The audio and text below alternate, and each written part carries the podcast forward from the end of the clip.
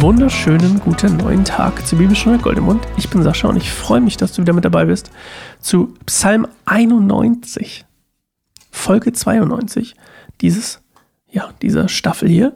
Und wir haben es jetzt auch endlich geschafft, ist mir aufgefallen gestern schon, die längste Staffel von allen Bibelstunden Goldemund Folge, ja, Staffeln zu erreichen. 89 war es vorher.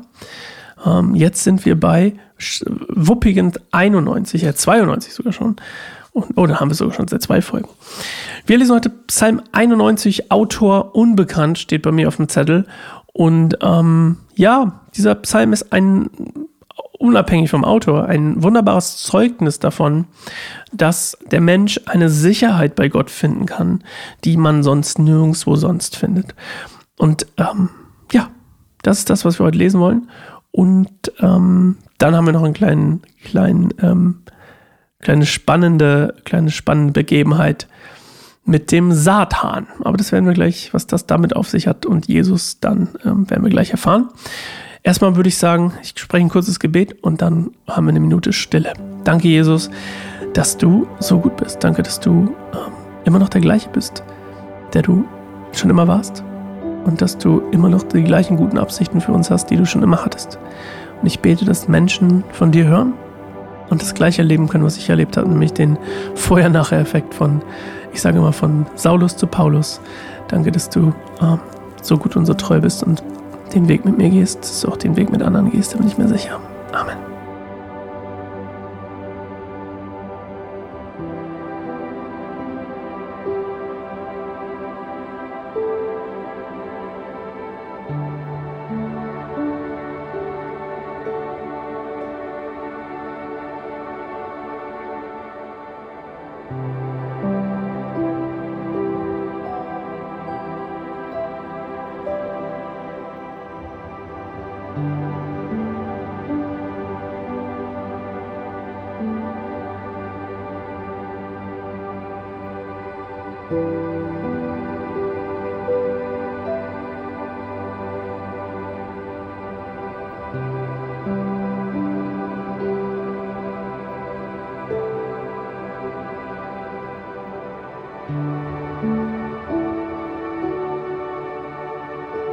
Wer im Schutz des Höchsten lebt, der findet Ruhe im Schatten des Allmächtigen.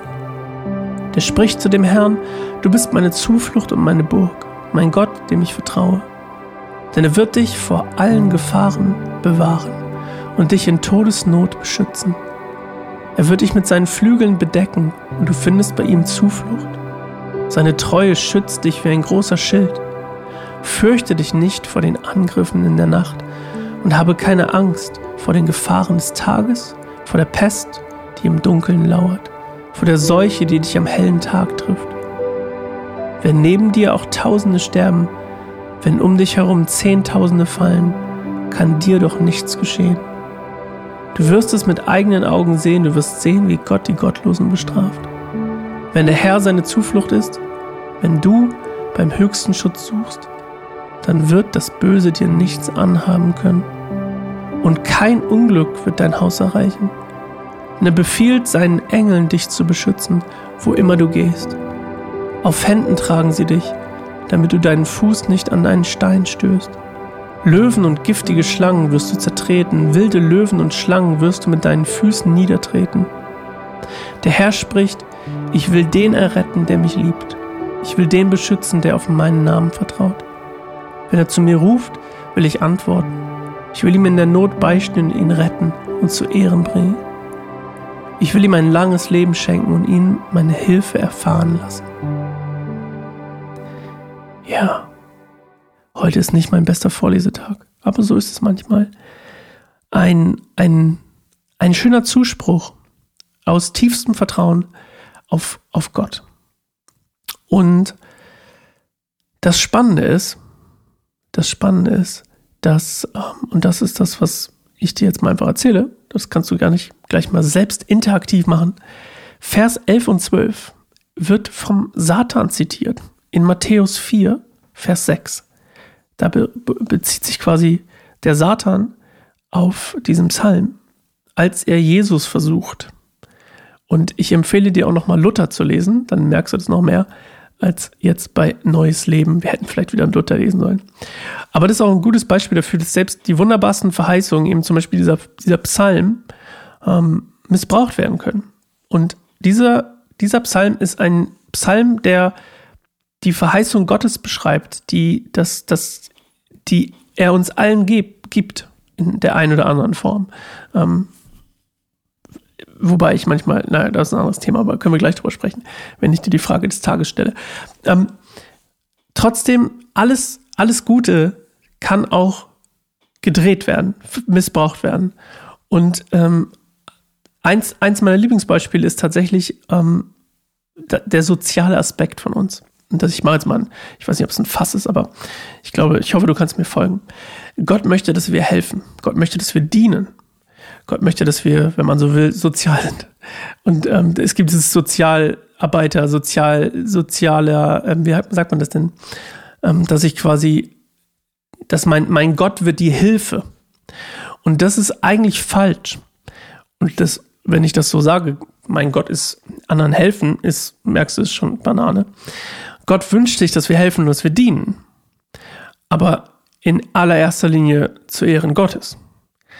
Und nicht, um uns besser zu fühlen. Ja, ich weiß, klingt vielleicht ein bisschen komisch, aber ich glaube, viele helfen auch, um sich besser zu fühlen, weil sie denken, sie, oder sie denken, sie müssen helfen.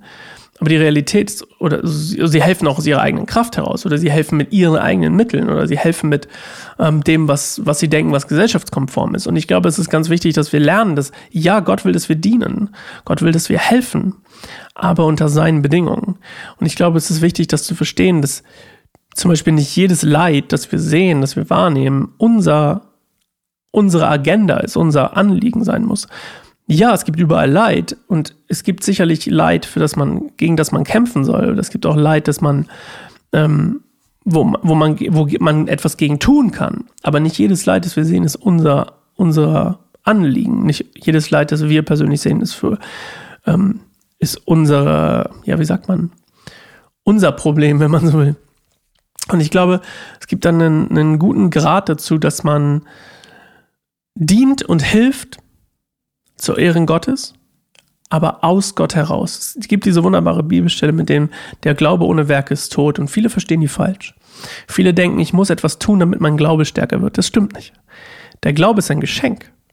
Der Glaube ist ein Geschenk Gottes in dir drin.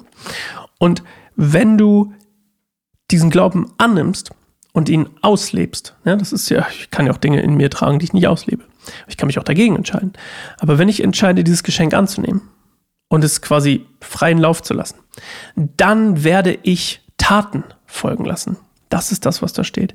Wenn du den, wenn es keine Taten, sichtbare Taten in deinem Leben gibt, dann ist wahrscheinlich dein Glaube tot. Darum geht es. Und es geht quasi nicht darum, dass du etwas tun musst, damit dein Glaube lebt, sondern es geht darum, dass dein Glaube lebt und deswegen tue ich etwas. So ein bisschen wie, wie ich über Versorgung glaube.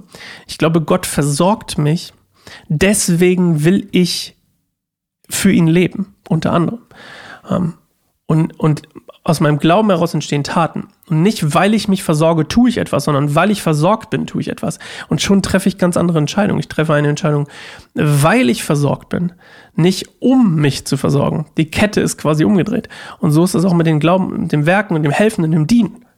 Ähm, ich bin Kind Gottes ich will darin dienen, Menschen Gott näher zu bringen. Ich hoffe, es war nicht zu abstrakt. Ähm, auf jeden Fall, ja, Menschen finden diese absolute Sicherheit von dem, von, von dieser, also die Sicherheit, von der hier gesprochen wird, die findest du nur bei Gott. Nirgendwo sonst. Nirgendwo sonst. Und wir suchen sie überall. Viele Menschen suchen sie überall und finden sie nirgendwo, weil sie nicht bei Gott suchen, eben bei dem, der sie geschaffen hat. So. Und meine Frage an dich heute ist eigentlich, hier steht eine steile These drin. Hier steht eigentlich ja drin, dass wenn man seinen Schutz bei Gott sucht und findet, dann kann einem keinen Schaden mehr und kein Unglück mehr ereilen. Also dann passiert dir eigentlich nichts mehr Schlechtes, steht ja hier. Ne? Wenn Tausende, Zehntausende um dich herum fallen, ähm, bleibst du doch quasi ja beschützt durch eben die Engel, die Gott sendet, zu denen die gläubig sind. Das ist ja nicht unbedingt unsere, unsere Realität, richtig? Jetzt ist natürlich, jetzt, jetzt ist die absolut sinnvolle Frage.